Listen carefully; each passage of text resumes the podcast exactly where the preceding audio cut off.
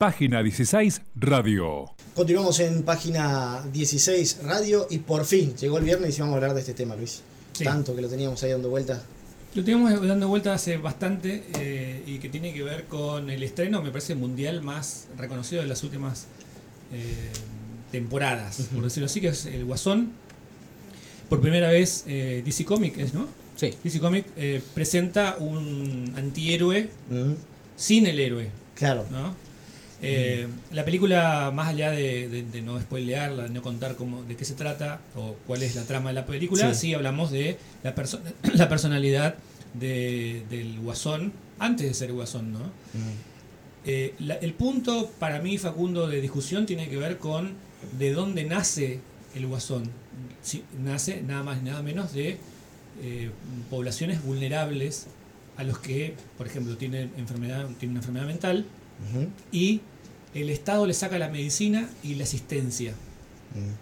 Entonces, a partir de ahí comienza un montón de, de cosas, comienza bueno, alucinaciones y demás cuestiones que tienen que ver con esa falta de trato del Estado o el destrato que tiene el Estado con este segmento de gente. Justamente ayer teníamos el Día Internacional de la Salud Mental, Sí, eso es. eh, que no puede hacer otra cosa más que estar contenida por el Estado, ¿no? Sí. y sobre todo la gente vulnerable que termina haciendo una manifestación y termina agrediendo al, al político, en este Mm. caso, porque se expresa el político que, bueno, él es un payaso, obviamente sabemos que es el guasón, eh, en una parte dice, sí, lo que pasa es que para nosotros todos son payasos, los que no llegaron a ser como somos nosotros, dice el político. Mm, En una expresión que muchas veces nosotros, eh, si bien no es textual, pero por ahí uno siente que el, po- el político está en otro nivel que la gente común. ¿no? Pero yo creo que ahí está la, la- la coincidencia justamente, o la empatía que genera eh, esta película Sí. con, con gran parte de la sociedad. ¿no? Muchos incluso, eh, algunos artículos titulan de que es la sociedad que vive enferma justamente Sí. teniendo en cuenta estos parámetros. ¿no? Pero ahí el foco es está puesta en la historia del Guasón ya fuera de, de- de- de- de lo que es un personaje como Sí. conocíamos hasta hoy, ¿no? Un, un personaje de un cómics o un personaje creado con, con mucha, con- a ver cómo decirlo, con mucha mm, fuera de la persona en sí, digamos. Y ahora es como Claro, que claro. venimos conociendo el- la realidad de, la, de, de- de su Claro, vida, a- digamos. hasta ahora el guasón era, era producto de que se había caído en una en un, en un lugar, una tina con, con ácido, Con se había residuos quemado- con tóxicos. residuos tóxicos, se había quemado la cara y demás cuestiones. Ahora, no, emerge de, eh, de un segmento vulnerable de la sociedad a la que la política le dejó de darle una mano, de contenerla. Y una mirada muchísimo más humana. muchísimo más humana. Entonces, claro, cuando al final de la película, No contemos. no voy a contar el No final, pero uno, uno termina, creo que este, al final, digo, cuando uno sale del cine, termina diciendo, ¿cuál es el malo? Claro, yo hasta ahora sigo masticando ¿No? eso. ¿Cuál es el malo? Sí, Porque sí, en sí, realidad, eh, lo hablábamos el lunes pasado, no este lunes, anterior, cuando salieron los índices de pobreza en la Argentina. Decíamos, sí, bueno, estamos dando el índice de pobreza, pero por el otro lado hablamos de índice de criminalidad, que si bien no llegamos al índice de criminalidad de Trinidad y Tobago o de Brasil inclusive, eh, hay un índice de criminalidad, bueno, que se puso muy de- en boga, digamos, después de las palabras del domingo de Axel Kicillof y demás cuestiones, pero digo, el índice de criminalidad como algo diferenciado al índice de pobreza y no es, no está lejos No, una está- cosa de otra. Hablamos de la educación, Sí. no hay educación que funcione si hay un alumno que no está bien comido o está bien nutrido, digamos. Entonces, todo está relacionado y me parece que la película esta, lejos, porque yo fui a, cuando fui a verla, me- había muchos niños Sí. en un momento Sí, comienzan sí. a murmurar porque no, no es una película para niños. No, no, realmente. Eh, eh, aparte es muy, muy, no sé si lenta, pero es como que No, tiene otro tiene tiempo, mensaje tras mensaje, ¿no? Eh, incluso en, el- en el actor que tiene Ah, despliegue impresionante, es, es impresionante lo que hace, ¿no? Pero transmite un mensaje en todo momento. Y después, la verdad que hasta ahora la sigo masticando la película. O veo. aparte, por el otro lado, la, la- la, el morbo que manejan los medios de comunicación, riéndose otra vez de la gente o burlándose de la gente común y la gente que, tiene problemas. Bueno, en este caso hablaban en algún momento del síndrome de Tourette, que es justamente lo que padece el, el personaje, eh, pero más allá de eso es eh, la respuesta natural de una sociedad postergada. ¿No? La respuesta natural de una sociedad postergada es la violencia, no va, no, ha- no hay mucho más para analizar. Sí, sí, sí. Yo creo que es una fuerte, una fuerte autocrítica que hace, bueno, el, el director de la película, pero de la sociedad estadounidense en sí. Sí. De cómo la sociedad estadounidense admite hoy, o ve hoy, pleno siglo XXI, a estos sectores vulnerables, desamparados por un Estado ausente, porque recordemos que en Estados Unidos la educación, eh, la educación y también la, la salud es privada. Sí. Existen eh, universidades estatales y eh, centros de salud estatales, pero son pagos de igual manera, o sea, si no tenés dinero en efectivo, no te atendés, y generan una cierta cantidad de población que está desahuciada por un Estado ausente y que padece estas, estas cuestiones de salud, en este caso salud mental. Eh, tiene un trasfondo sociológico y una crítica muy fuerte a la sociedad estadounidense Sí. actual. Muy fuerte, que se pone en boga, por suerte, con una película taquillera, ¿no? Porque por ahí con el análisis de un sociólogo que va y escribe un paper de 60 páginas, no lo va, no, no va a tener la repercusión ni se va a poner sí, sí, sí, en boca de todos, como sí lo hizo esta película. Que también tomó lo, tomo lo que vos decías, que eh, lo que decía Luis, que el tema de estos, eh, el guasón emerge de sectores en situaciones de vulnerabilidad social. Eh, en el cómic, como bien decías, él, él en, una, industria se cae en un tacho que tiene residuos tóxicos y ahí se transforma en el Joker. Pero anteriormente a eso él encabezaba una, una banda de delincuentes que justamente se dedicaba a romper este orden que Ciudad Gótica tenía, todo esto, que se llamaban los Capuchas Rojas. Él encabezaba una banda de delincuentes. Claro. Antes de O ser sea, el Joker. antes de del golpe, Antes de ser el golpe, él encabezaba una banda de delincuentes. villano, digamos, era- Sí, y hay un análisis muy interesante porque podemos pensar de que el Joker, esto en el marco de un análisis sociológico y de política, representa a un modelo político o un proyecto político o una forma de concebir la Sí, sociedad. Una, una expresión, digamos. No sé, Claro. no sé si un proyecto, pero sí un, Una expresión Una expresión. cuasi anárquica. Porque el Joker no es que se enfrenta a Batman porque no lo quiere, sino que el Joker lo que plantea es, es, es el desapego total a las instituciones en sí. Una anarquía. Una Batman, anarquía. Ba- Batman eh, Recordemos Bruce- en algún momento, en una de las películas que no tiene nada que ver con esta, pero en una de las películas el Joker tira plata. al- Por supuesto. No le importa quedarse con la plata. Por supuesto. Pero tampoco, tampoco es, eh, es un Robin Hood. No. No, claro. Pero es, era un villano. Sí, sí, ¿no? De alguna sí, sí. manera. Pero Bruce queda, es decir, es el hijo de, en ese momento era candidato a jefe de Estado. Ah, claro, a- a- a- Al alcalde. al alcalde. Pero bueno, de- ge- ge- gente millonaria, ¿no? Claro, y aparte que tiene ese discurso de decir, yo soy un ganador, nosotros pertenecemos a una clase ganadora y el, el- el resto es una clase perdedora, Sí. este, justamente porque habían asesinado a, a- a gente de Wall Street. Además, Entonces, analizar quién, de dónde viene Batman. O sea, Batman viene de una ciudad, eh, de una familia, mejor dicho, millonaria, Sí. de dinero, una clase política, clase privilegiada. Y, que, y cómo resuelve los problemas Batman. Porque Batman no cuestiona el orden político. Si bien atrapa policías corruptos, eh, Sí. políticos corruptos, él no cuestiona el orden estructural, el Claro. orden jerárquico. Él lo Me que hace decían- es me decían- ataques individuales. Claro, Batman es como que, que, digamos, de alguna manera controla ese, ese- digamos, trata de sostener la paz Sí, dentro de lo que es Ciudad Gótica, digamos, ¿no? sí. Como un, un, digamos, un respaldo de la sociedad, decir, bueno, estamos seguros porque Batman nos puede salvar. Claro, pero es una Pero cuestión Pero casi... antes, antes cuestiones de violencia, ¿no? Claro, Antes pero convengamos que, que- que siempre los cómics o, o esos personajes eh, tienen un trasfondo político muy importante desde, a ver, desde la crisis del 30 Sí. con, con la, con la caída de la posibilidad de comer carne y el nacimiento de Popeye que come verdura, pero porque en realidad no había carne para comer o no tenías para comer carne y la verdura te hacía más fuerte, hasta los superhéroes Capitán América, Capitán América, que tiene que creado por la Guerra ver- Fría. Claro, que tienen que ver con la Guerra Fría, que tienen, pero que tienen que ver con mantener el orden,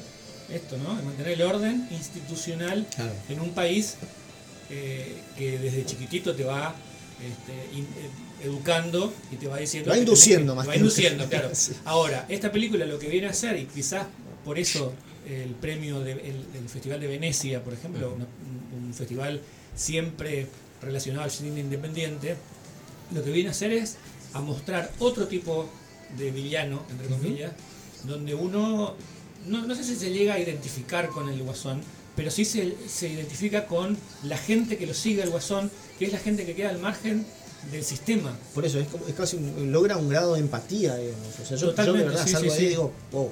Por supuesto. O sea, No yo- es que yo- uno salga a revolucionar nada, digo, pero es como un darse cuenta, ¿no? Es decir, Bueno, de ¿cuál es la consecuencia de lo que uno por ahí construye? claro, de hecho en Estados Unidos están que está acostumbrado Estados Unidos a tener estos guasones. Sí. Gente que. hay- había una estadística, no quiero dar cualquier número, pero una estadística muy alta Sí. que en los últimos cinco años de la cantidad de, eh, de, de- de gente con armas que entra a lugares públicos y dispara. Pero, ¿Y de dónde viene la gente? Uno mata, un policía puede matar a esa persona o encarcelarla, pero después viene otra atrás Mm. eh, a establecer su posición de este, invisible y quieren ser visibles de la Sí. última manera, pues ya no tienen más nada que perder. Claro. Entonces, Eh, en realidad siente que ya no tienes más nada por perder. No tiene más nada cuando entra en la claro. enfermedad también, ¿no? Pero por supuesto, entonces ahí es donde uno, bueno, estamos hablando de Ciudad Gótica, estamos hablando de cómics, estamos hablando de Estados No, Unidos, pero justamente película acá lo en que hace es- Argentina, Es justamente humanizar, también, es supuesto. trasladarlo a la sociedad. Sí, sí, sí. ¿no? Es como mostrarnos, che, miren, esto está pasando. ¿no? Claro. Eh, Pero no podemos- quiero contar tramos de la película, se me viene muchísimo. Claro, pero bueno. la, la violencia que hay hacia el, pa- hacia el payaso, cuando todavía, digamos, no es declarado insano o cuando todavía no, no se pasa barreras, digamos, eh, y pasa eso, ¿no?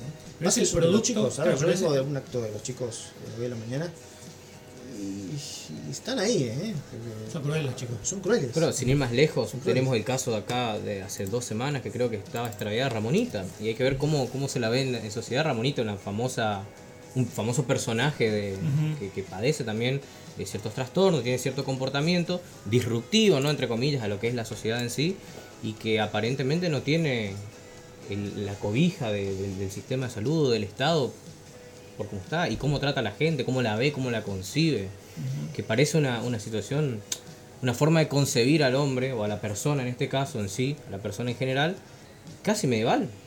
Este, cómo eh, estas concepciones de lo que debe ser la normalidad y el deber ser, aparentemente en la historia fue debería haber ido evolucionando, dirían, ¿no es cierto? Pero si hacemos un recorrido histórico vamos a ver que, que- que la demencia y las personas que no encajaron en el orden de la normalidad fueron tratadas de diversas maneras en diversos momentos históricos y diversas sociedades. Con la diferencia que con el tiempo había menor eh, intervencionismo o asistencia del Estado, si se quiere, Y menor conocimiento. menor- claro, y muchísimo menor conocimiento en cómo tratar este tipo de, de patologías. Bueno, eh, siempre hubo el, el loquito del barrio, Claro. ¿no? Eh, Yo, yo soy del Dorado, me acuerdo que teníamos ahí a Lupo, teníamos a Palito Ortega, había uno que se llamaba Palito Ortega, porque tenía dos palitos que se pegaba por la cabeza y babeaba. Y teníamos a Toledo, había un señor que era un señor grande, adulto y que andaba con shortcito y, y arrastraba un camioncito. ¿Cómo se llamaba este el de Posadas? Candia estaba, que estaba en Villa Urquiza. No, no, pero que falleció hace algunos años también. Eh, Muy a la cabeza, sí. ah, era muy conocido, que Bueno. todo el mundo lo conocía, le daba Claro. plata, pero Bueno, nadie lo Mavala. Claro. Bueno, Mavala también. Mavala bueno, también en su pero, momento, pero. pero ya una cuestión de adicciones. Sí. Claro, pero digo, en ese momento eran personajes de la ciudad. ¿Y el Estado dónde estaba? ¿No? Claro, por eso, Porque todo el mundo lo ¿cómo- conoce. ¿Cómo podemos hacer? Ah, entonces en ese momento yo me acuerdo que nosotros nos preguntamos, ¿cómo? Yo le tenía mucho, yo era chico y le tenía mucho miedo al grupo. Uno aprende a tenerle miedo a esas personas, ¿no? Que son otra vez consecuencia nuestra. Claro. Y entonces eh, uno aprende a tenerle miedo y después, este, ¿cómo terminan viviendo? Bueno, la iglesia, había una iglesia que le daba de comer. Hoy está este señor en un asilo de ancianos privado, no es un asilo de ancianos eh, este, del Estado, es decir, si bien hay una organización que, que asiste a ese asilo, eh, está ahí. Y cómo vemos al, al enfermo mental, ¿no? Porque realmente, bueno, hablando de- del, del poder y de Foucault en su momento que hablaba de, de al loco hay que si me se lo encerró como- Claro.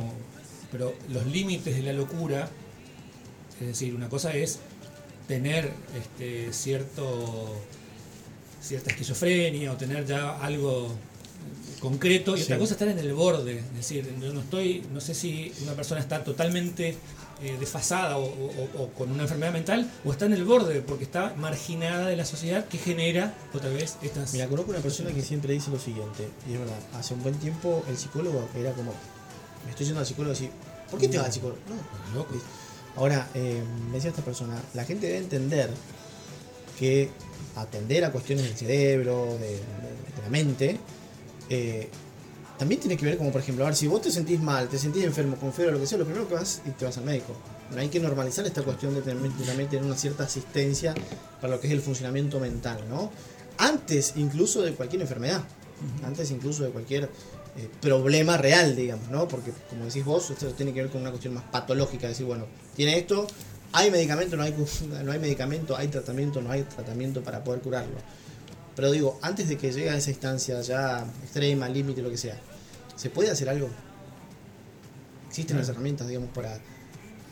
A la persona lo pegamos mucho porque sufre de esa normalidad. Pero por supuesto. Pero a quienes están en el entorno, el contexto, la sociedad, que, que- que- que se burla, o Claro, como decías ver. vos, nos enseñan a tener miedo. Pero, ¿no? pero, Sí. a ver, vamos por pongamos un ejemplo concreto. Eh, niños con TDAH. ¿no? Eh, personalmente conozco una persona muy allegada a mí que tiene un hijo eh, en estas condiciones y que me contaba, estoy pagando entre 19 y 20 mil pesos por mes entre psicólogo, psicopedagogo, maestra, maestra integradora. Bueno, ¿quién tiene Tremendo. en un barrio carenciado esa plata para ayudar a este niño? Entonces ese niño comienza a estar marginado porque no puede eh, encajar con los demás niños, no puede encajar, encajar con la normalidad. ¿Y qué se hace de ese niño cuando llega adulto? Entonces, eh, Sí. comencemos por ahí, ¿no? Y entonces, cuando vemos los índices de, de violencia o, o de criminalidad, y nadie está justificando, simplemente estamos queriendo entender que muchas veces tiene que ver con, la la- eh, con que emerjan de esos sectores eh, menos favorecidos y que la lucha está entre, de pobre a pobre. ¿no? Y teniendo en cuenta eso, cambia el foco de la discusión ya. Porque si bien hoy nos encierran a los dementes o a quien padece alguna enfermedad mental, pero siguen siendo invisibilizados.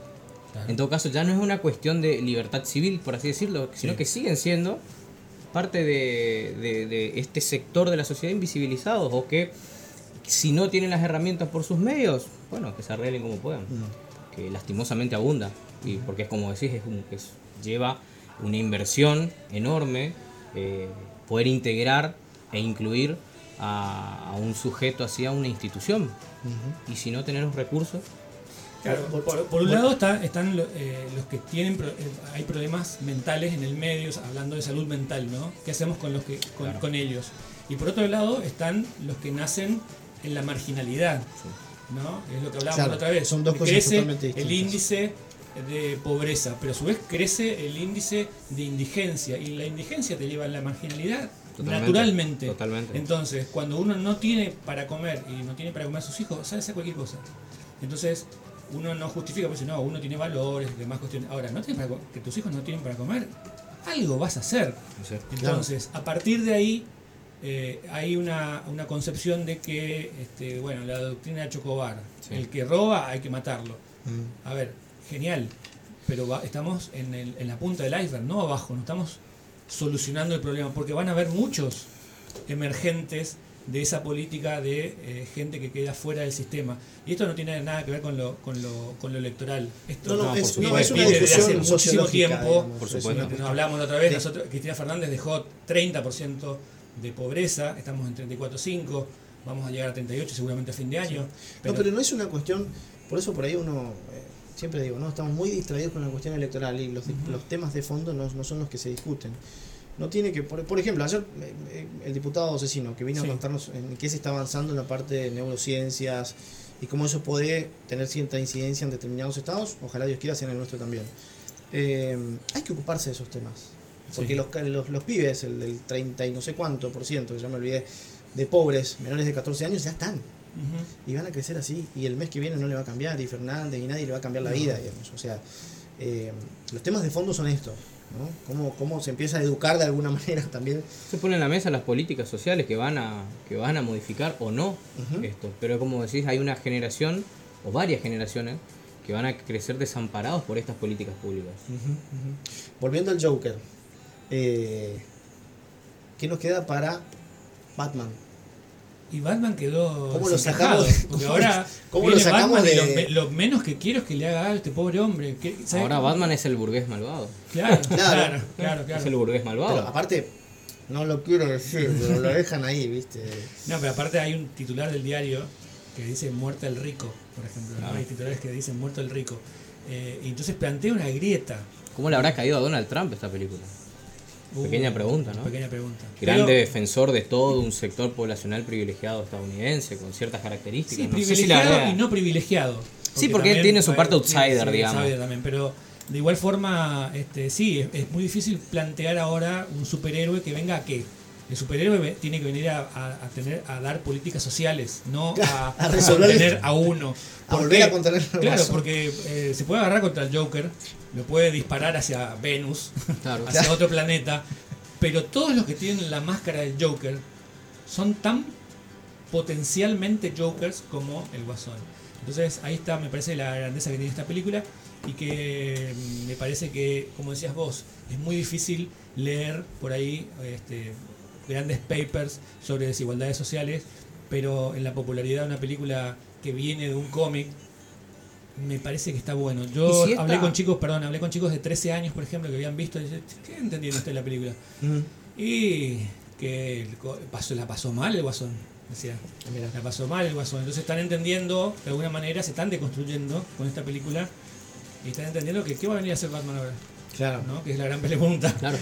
No, y si esta película, lo que estaba pensando, si esta película marca un antes y un después a la hora de, de plasmar a los personajes de los cómics que históricamente los conocemos como héroe villano en esa dicotomía, y si ahora, teniendo en cuenta esto de, de- de construcción o desnaturalización, hay que ver si no esta película no marca un antes y un después en la desna- desnaturalización de los personajes y en de cómo mostrar sus historias. Bueno, y y de a alguna manera responden. haciendo un paralelismo muy, muy, muy. con mucha brecha de por medio, digo, pero también esta historia de las princesas. Sí. Ah, no, sí, Príncipe azul, eh, y, y ella humilde, pobre, vivi- viviendo en la casa de él de prestado, haciéndole los- las manualidades, to- todo lo que tiene que resolver una, una niña antes de llegar a ser la princesa elegida por el príncipe, Sí. la princesa besada, ¿no? sí.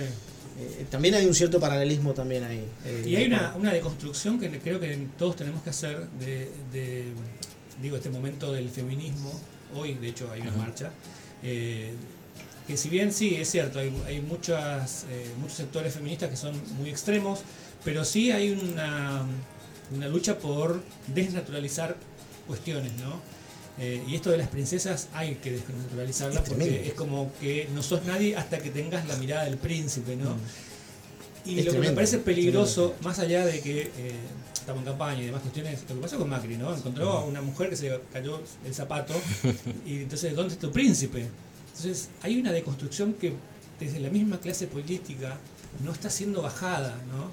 Pero, pero, a ver, ¿cómo bajarlo? Indudablemente, si el Joker lo pudo, pudo hacer que nosotros debatamos esto. No en deja de ser un relato lo de la película. No, por supuesto, Por no deja de ser un relato. no, pero si pudo hacer que nosotros debatamos por esto, ¿qué podrá ser un político que tiene herramientas de llegada a la población bastante abarcativas también? Claro, no, pero por supuesto, eh, vos, vos no viste todavía la película. Todavía no. Bueno, la- eh, yo creería que Sin que spoiler. tendríamos que ver todos porque así podemos, Sí, sí, sí. este, podemos hablar de cosas concretas que marca la película que a mí me parece que es que, que a mí me deja, como decís vos, Facundo, me, me dejaron pensando en relación a qué hacemos, ¿no? ¿Qué, qué hace y quién es más villano, Mm. ¿no? Un presentador de televisión que se burla de la gente o un, o un Joker que mata gente, ¿no? Es decir, porque en realidad está matando de a uno, de a dos, y el de la televisión está matando de a muchos. está Incluso- matando esos, eh, segmentos enteros. Incluso eh, Joker eh, lo mata en honor a la verdad, digamos. Claro. Lo que él siente que es verdad. Claro. Nada más que eso, ¿no? Una representación subjetiva. Exactamente. ¿Algo más? Ah, un montón. Miremos la peli. Un montón, pero Sí. hay que mirar la Quiero, quiero, quiero cerrar con un dato que me parece realmente interesante, eh, que tiene que ver con la Organización Mundial de la Salud. Dos de cada diez niños en el mundo tienen algún trastorno o problema mental. Y según cifras, eh, 33,38 millones de mexicanos, bueno, tiene que ver con este informe de este país, mayores de 7 años han presentado eh, estados de depresión. Sí. ¿Mm? Esto en este país, pero el dato es de la Organización Mundial de Salud. Y una frase que me parece muy interesante de un analista, de un médico, perdón, Juan Ramón, evidente- Juan, Juan Ramón de la Fuente, un mexicano, dice, el malestar ciudadano viene de la inconformidad, del hartazgo de la gente en respuesta a la injusticia deriva- derivada de un modelo de desarrollo global que sin dejar de tener algunas ventajas, al menos potenciales, ha abierto más la brecha entre los que tienen y los que no entre aquellas pocas vidas que los gobiernos han decidido proteger en relación a aquellas que han decidido abandonar. Indudablemente habla de un síntoma del siglo XXI. Un síntoma de las sociedades globalizadas del siglo XXI. A ver, eh, si nosotros vamos a nuestro país, podemos traspolar esto a nuestro país, el 40% de la población carcelaria están en eh, prisión preventiva. Y el Estado se ha olvidado de ellos. 40%, no es menor.